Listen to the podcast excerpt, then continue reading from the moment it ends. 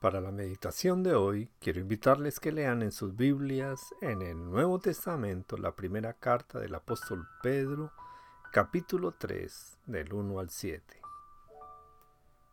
Como título para esta meditación le he colocado Mujeres.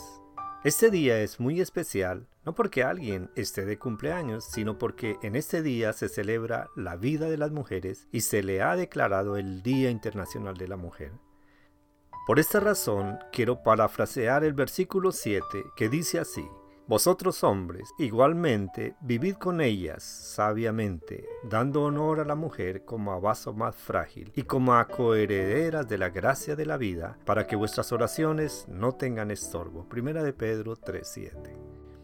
En los orígenes de la vida y de la tierra, después de haber sido creados, vio Dios que todo lo que había hecho era muy bueno en gran manera. Génesis capítulo 1, 31. Después creó Dios al hombre a su imagen y semejanza. Entonces el Señor Dios dijo, no es bueno que el hombre esté solo, haré una ayuda ideal para él. Génesis capítulo 2 versículo 18. Lo máximo de la creación de Dios fue el hombre, pero el broche de oro de la creación de Dios fue la mujer. Por esa razón el apóstol Pablo escribió, Toda alabanza sea para Dios, el Padre de nuestro Señor Jesucristo. Dios es nuestro Padre misericordioso y la fuente de todo consuelo. Él nos consuela en todas nuestras dificultades para que nosotros podamos consolar a otros. Cuando otros pasen por dificultades, podemos ofrecerle el mismo consuelo que Dios nos ha dado a nosotros. Segunda de Corintios capítulo 1, 3 y 4.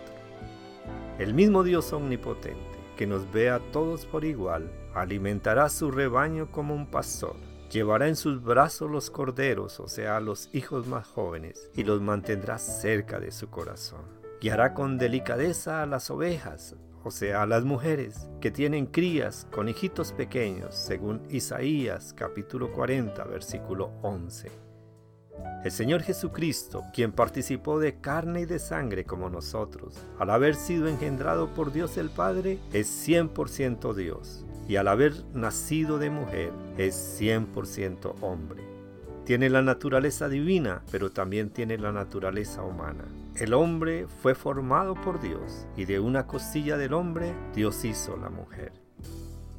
Dios es quien sopla sobre nosotros espíritu de vida, pero la mujer es el templo donde es formado el ser. El Señor Jesucristo nos comprende porque también participó de lo mismo que nosotros participamos, de la vida.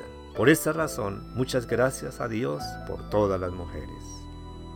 Dios quiere bendecir a todas las mujeres con su presencia para que a través de la presencia de Dios ustedes mujeres sean de bendición también a otros como lo fue la Virgen María. Feliz Día de la Mujer y que Dios les bendiga ricamente. Les habló su amigo y hermano en Cristo el pastor Juan López. Bendiciones a todas las mujeres en este día.